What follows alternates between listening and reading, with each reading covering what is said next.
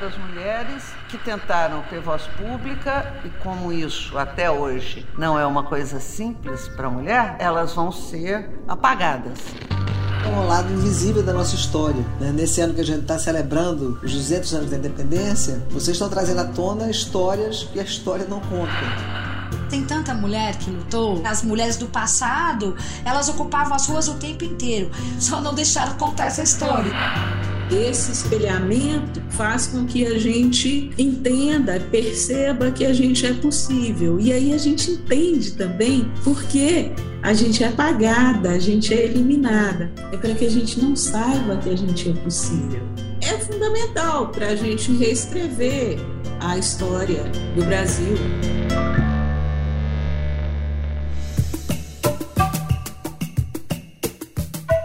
Se comemorar é recordar junto nesses 200 anos de independência do Brasil, a gente precisa chamar de volta ao coração as nossas heroínas.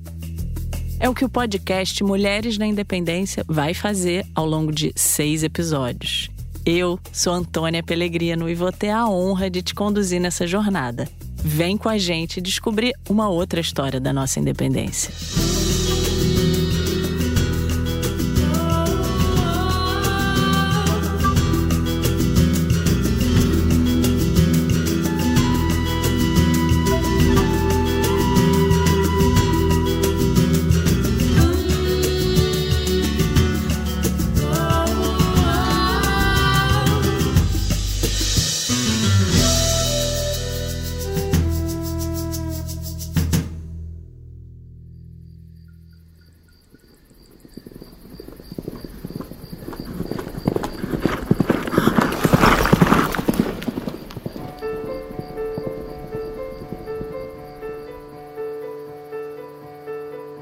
Possivelmente ainda era noite quando a notícia da prisão de Tiradentes, ocorrida no Rio de Janeiro em 7 de maio de 1789, chegou à fazenda da Ponta do Morro.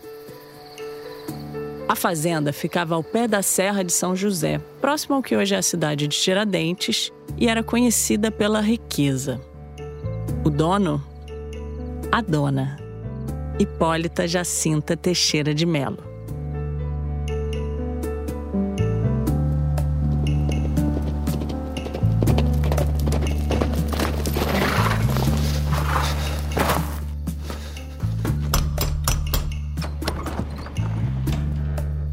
Estava sozinha em casa quando soube da prisão e não teve dúvidas.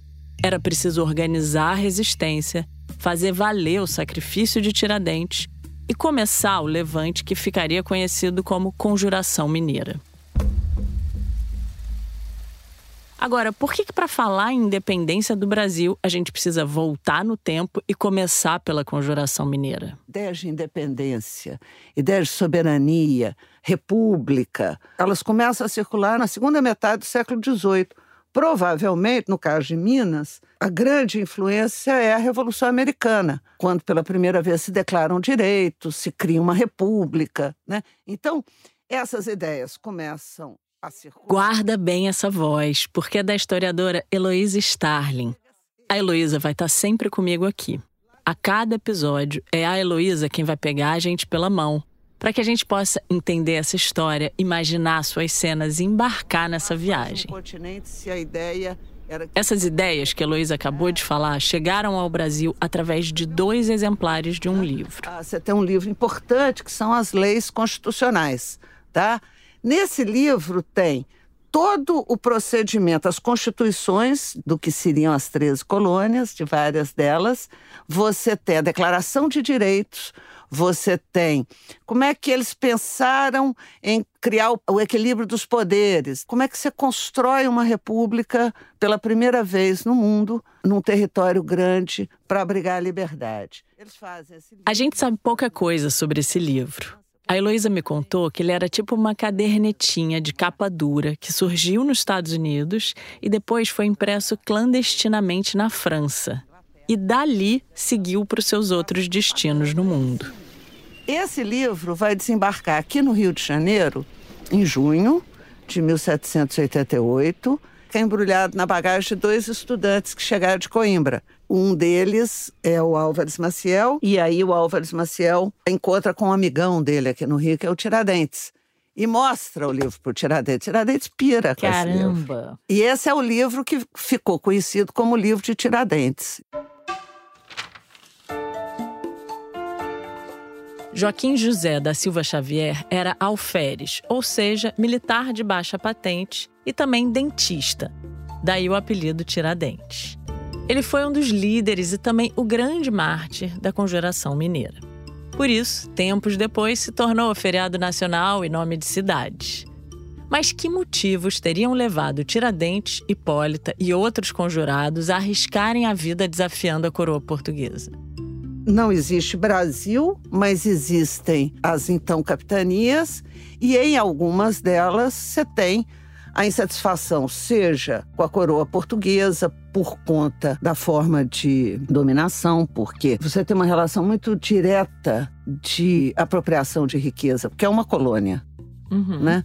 E aí você começa a ter uma insatisfação com relação a isso, no Rio de Janeiro, em Minas, na Bahia, e as ideias começam a andar. Ideia ninguém prende. Mas o Tiradentes conseguiram prender. O que colocava a conjuração mineira em risco. A Heloísa já me ensinou que conjurar significa respirar junto. E é daí que vem o seu sentido de conspiração. E nessa conspiração, uma mulher respirava junto com vários homens os conceitos revolucionários de liberdade, soberania, felicidade pública, bem comum, pátria e república. Não à toa, a Hipólita foi a primeira pessoa das Minas a saber da notícia da prisão dos Tiradentes. E ela não teve dúvidas. Ela escreveu três mensagens: uma para o marido, outra para o padre e uma para um tenente. O marido era conjurador e se chamava Francisco de Oliveira Lopes. Ele estava viajando. O padre Toledo era líder da conjuração na comarca do Rio das Mortes, que era a região onde eles estavam. E o tenente-coronel Freire de Andrade era comandante do Corpo Militar dos Dragões e, muito provavelmente, o chefe militar da revolta. Na mensagem, a Hipólita avisa sobre a prisão, mas não para por aí. Ela dá ordens para que se inicie o levante militar. Fala para o tenente-coronel Freire de Andrade convencer a tropa da comarca do Cerro Frio a entrar na briga e gritar: Viva o povo! Uma palavra de ordem quase ritual que os mineiros usavam para começar as revoltas.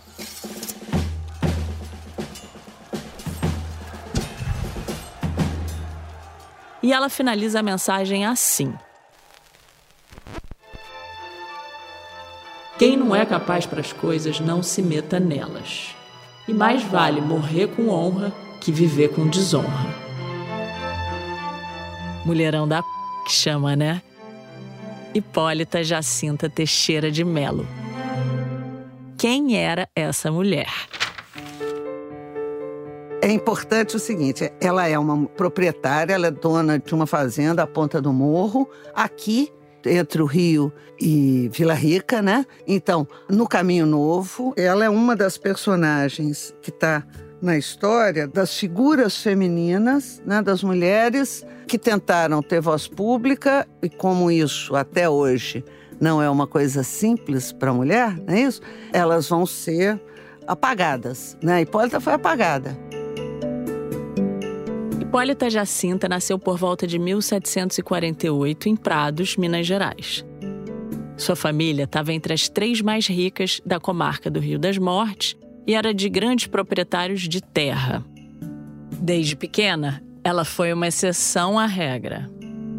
Quais eram as regras? Eu acho que a gente tem que pensar que as mulheres no século XVIII, na condição social da Hipólita, estavam condenadas à casa, à vida doméstica, né? Quer dizer, ela é uma mulher rica, ela é uma mulher de família influente e a expectativa é que ela vai casar, vai ter filhos, não sai desacompanhada e certamente não se mete em política. Nada é mais proibido para a mulher no século XVIII do que se meter na discussão política. Mais uma mulher. Mas a Hipólita se meteu. Agora, como foi que ela chegou a fazer algo tão inédito?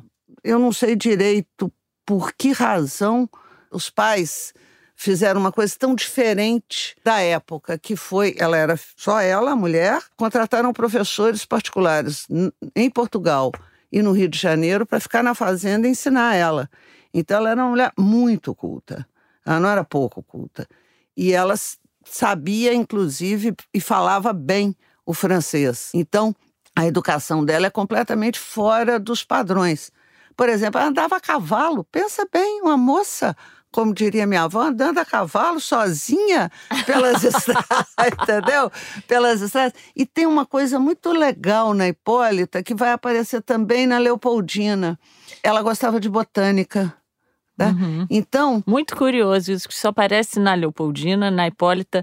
A Maria Filipa também. É, também, cara. Agora que eu me dei eu fiquei, conta. Eu vi isso em várias ali. A própria Maria Quitéria também, caçando talvez tivesse alguma relação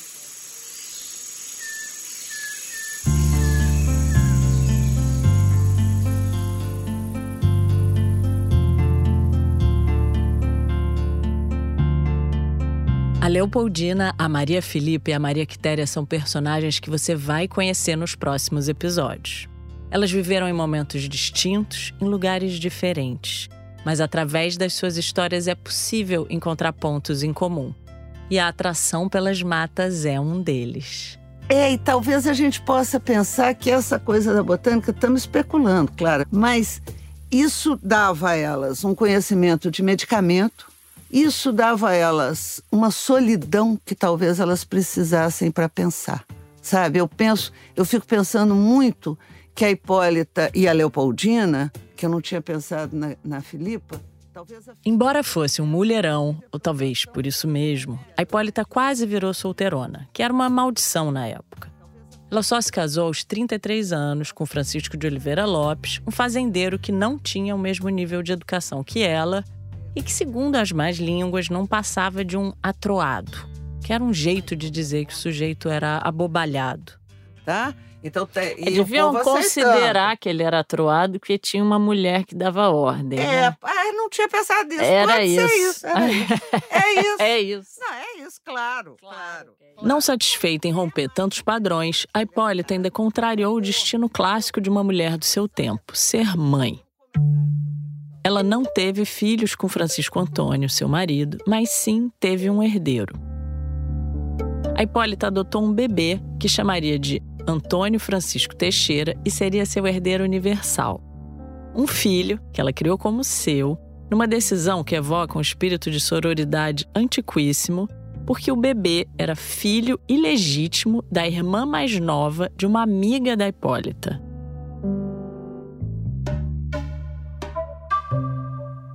A gente sabe que o marido da Hipólita teve participação ativa na Conjuração Mineira, deu ideias, foi ouvido. Mas e a Hipólita? Como foi a participação dela nesse episódio tão marcante da história do Brasil? Ela não teria condições de mandar uma carta dessa para as lideranças mais importantes da conjuração, dizendo: bota a tropa na rua e quem não tem competência para as coisas não se meta nela, se ela não fosse muito respeitada politicamente por esses personagens, entendeu? Eles não iam receber ordem de mulher, não sei. Exatamente. Né? Isso que eu não recebe pensando. hoje, é ainda mais é, do que século XVIII.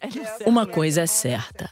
A Hipólita tinha muita moral entre os conjurados. O que eu acho que a gente pode imaginar no caso da Hipólita é que a fazenda dela certamente é um dos pontos de reunião na comarca do Rio das Mortes, da conjuração, um dos pontos de conspiração, e é um lugar mais importante por conta do trânsito do Caminho Novo. Tudo passava pela fazenda dela. Né? Então, Tiradentes, que era comandante do destacamento do Caminho Novo, devia passar todo dia lá. Ela recebia muito bem, as reuniões aconteciam ali e ela participava das reuniões. A Hipólita levou esse projeto de república muito a sério e ela devia se dar conta de que estava envolvida no primeiro movimento anticolonial da América Portuguesa a adaptar um projeto de independência claramente republicano. Antes mesmo da Revolução Francesa, a Conjuração Mineira defendia que as Minas Gerais fossem soberanas. Teriam autonomia e governo próprio, capaz de criar, alterar e revogar leis. Tiradentes já dizia, e os mineiros vão concordar. Abre aspas. As Minas eram um país, como não havia outro, que tinham todas as riquezas em si e que não precisavam de outro país para sua subsistência. Fecha aspas.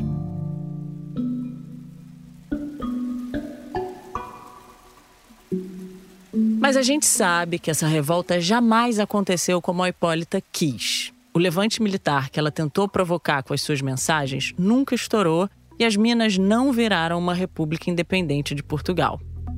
Mas e os bilhetes escritos pela Hipólita? O que aconteceu com eles e com os seus destinatários? Ela tinha o conhecimento da estratégia militar, porque ela manda para o Padre Toledo, porque ele está encarregado de fechar as entradas das minas, porque as tropas vão subir do Rio de Janeiro, então você tem que fechar essa entrada. Ela manda para o comandante da tropa, porque tem que proclamar a república em Vila Rica. E ela manda para o outro conjurado porque você vai recuar militarmente e garantir a república nas montanhas de Diamantina. Escritos no calor do momento, após a prisão de Tiradentes, as mensagens da Hipólita revelam uma inteligência aguda e uma arrojada estratégia para surpreender as forças da coroa. A ideia final é exaurir Portugal. Portugal não apoia. As ordens da Hipólita eram claras, mas o sucesso da revolta dependia da disposição e da lealdade daqueles homens. Restava saber se eles seriam mesmo, nas palavras de Hipólita, capazes para as coisas. Padre Toledo sai para fechar os caminhos das minas. E ele começa a convocar os conjurados para obedecer a Hipólita, ele vai obedecer a Hipólita. E no final tem uma frase dele que provavelmente mostra que não só ele ia obedecer a Hipólita, como ele estava levando a sério o final do bilhete, que ele fala: "Eu não quero morrer como carrapato na lama". Então, sabe, quem não tem competência para as coisas não se meta nelas, eu não quero. E o comandante das tropas? O comandante das tropas afina, recua. A impressão que me dá é que ou ele achou que não tinha condições de resistir, ou ele amarelou. Além disso, tinha um outro problema. Naquela época não existia e-mail nem celular, então os emissários das ordens da Hipólita podiam ser interceptados a qualquer momento. O padre Toledo é preso pelo Visconde Barbacena antes disso, e aí não tem jeito de organizar a resistência militar. E Mas aí, como é que acaba a conjuração? Acaba com todo mundo preso. Você vai ter uma, uma onda repressiva que vai prender todas as lideranças, inclusive o marido da Dona Hipólita. Ela não vai ser presa, eles vão fazer, tentar fazer coisa pior com ela.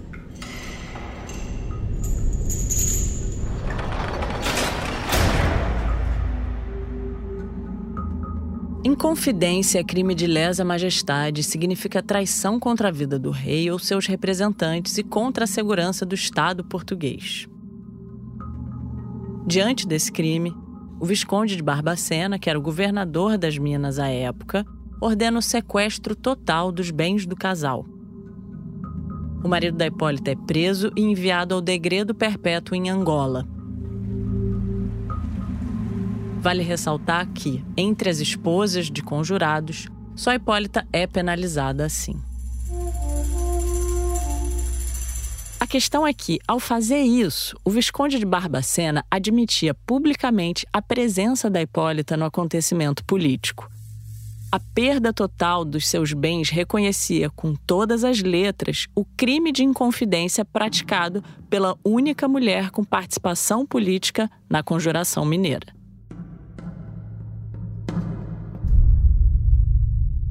Para nós que estamos tentando entender o papel dela, eu acho que isso é um achado, porque ela é uma inconfidente. Ele está tendo que dizer que ela é, e a coroa portuguesa lá em Portugal está aceitando que ela é.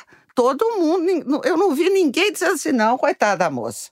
Mas ela aceitou a pena? Não, ela, pai, essa é a parte 2 da conversa. Eles não sabiam com o que, que eles estavam mexendo, né?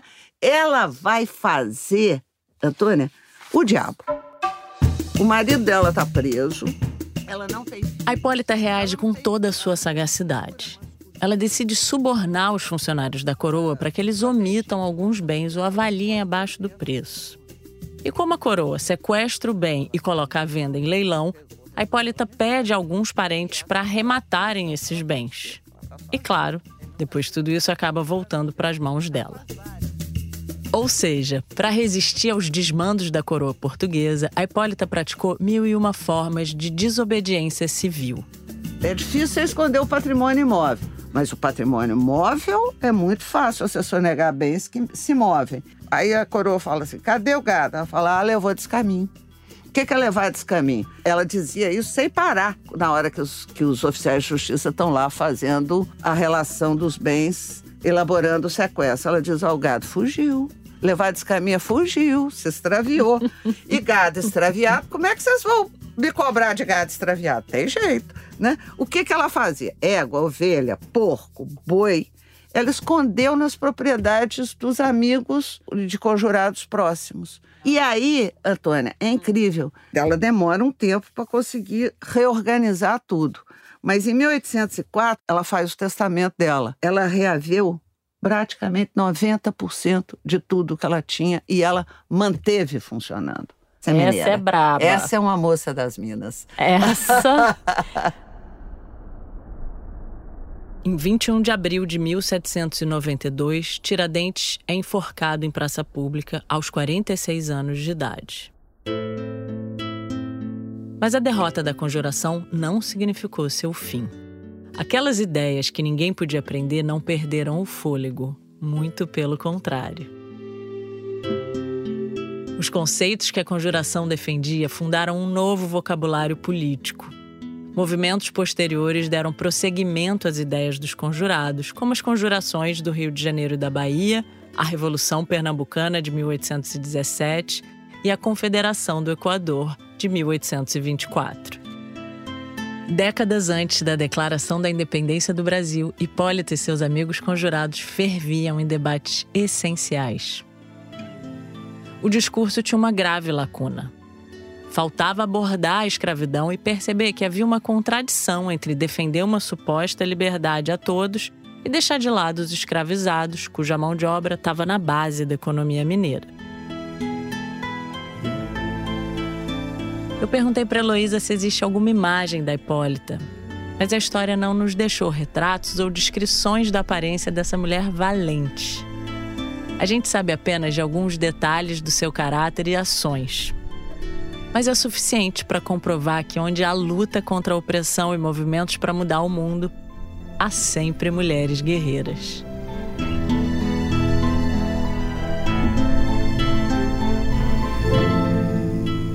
Hipólita também faltam homenagens. Esse silêncio precisa ser combatido. E é relembrando a vida da Hipólita que a gente a resgata de uma condenação bem mais perigosa que o sequestro dos seus bens o esquecimento. É fundamental que a aparição pública da Hipólita se faça história.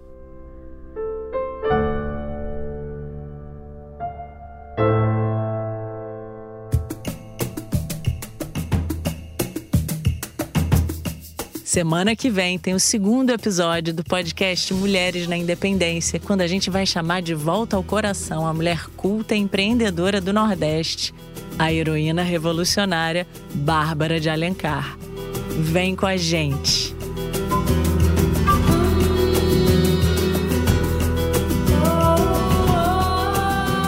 Mulheres na Independência é um podcast original Globoplay, criado e roteirizado por mim, Antônia Pellegrino.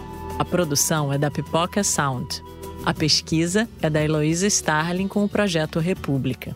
A assistente de desenvolvimento é a Virginia Starling e a revisão é do Pedro Spreger. A coordenação de produção é da Dani Guimarães, a música original e o desenho de som são do Luiz Rodrigues e do João Jabassi. A edição é do João Paulo Lacerda. A mixagem e a finalização são da Pipoca Sound. As transcrições são da Elisa Guimarães. As vozes que abriram esse episódio são da Heloísa Starling, da Dulce Pandolfi, da Patrícia Valim e da Cidinha da Silva.